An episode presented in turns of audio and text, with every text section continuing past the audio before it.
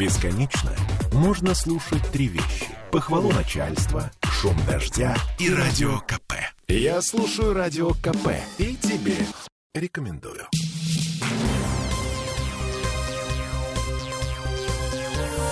Темы дня.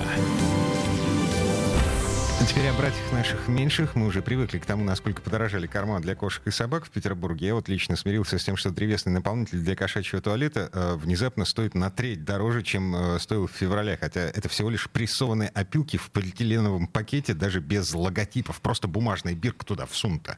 Чему там дорожать, я не понимаю. Тем не менее, подорожало. Да, ну и вот еще одна беда пришла в наш дом. Услуги ветеринаров тоже подорожали. Причина падения рубля и нарушения логистических цепочек. Елена Сухотина, руководитель одной из городских ветеринарных клиник заявила нам, что в Петербурге наблюдается дефицит препаратов.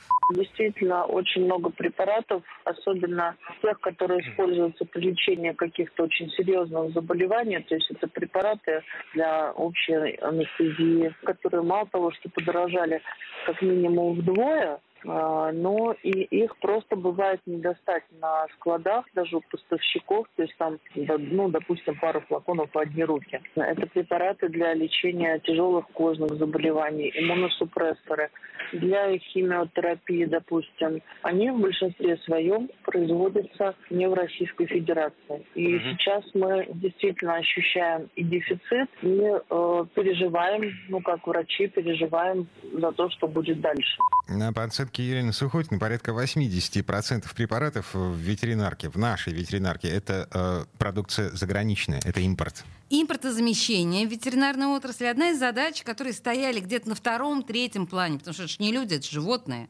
Но вот сейчас Россельхознадзор пытается решить проблему, потому что проблема стала в полный рост. Потому что животные это же не только кошки и собаки, это еще и крупный рогатый скот. А крупный рогатый скот это на минуточку еда. Ну да.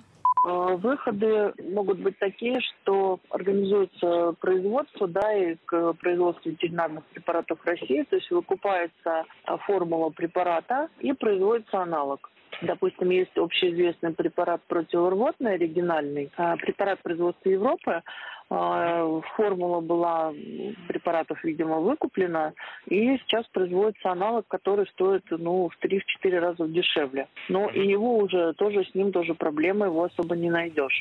Елена Сухотина, э, главврач одной из петербургских ветеринарных клиник, она говорит, что, эм, во-первых, все подорожало страшно, некоторые препараты в два раза, а во-вторых, э, того, что, ну, в общем, не найти, многого не найти. А вот альтернативное мнение, это глава Ассоциации ветеринарных ветеринарных клиник Петербурга Андрей Поломарчук.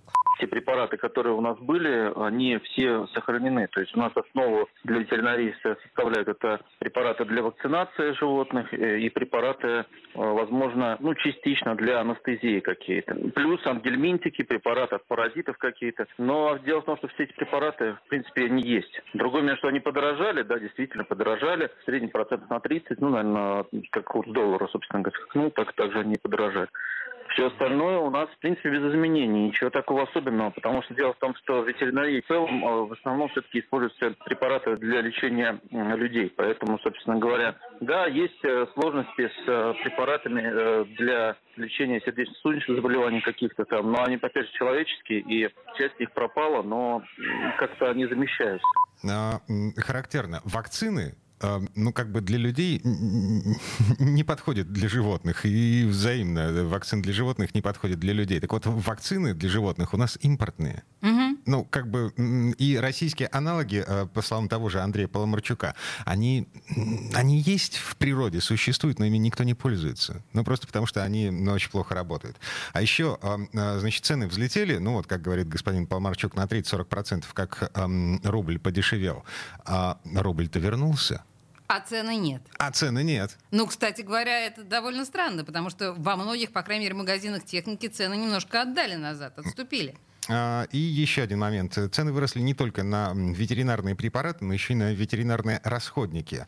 Причем, если препараты мы еще можем как-то импорта заместить, то э, расходники, ну, в общем, это совсем долгоиграющая история. Ну, в общем, теперь мы понимаем, что домашнее животное — это не просто хороший друг, но и дорогое удовольствие. Живем с этим. Темы дня. Попов изобрел радио, чтобы люди слушали комсомольскую правду. Я слушаю радио КП И тебе рекомендую.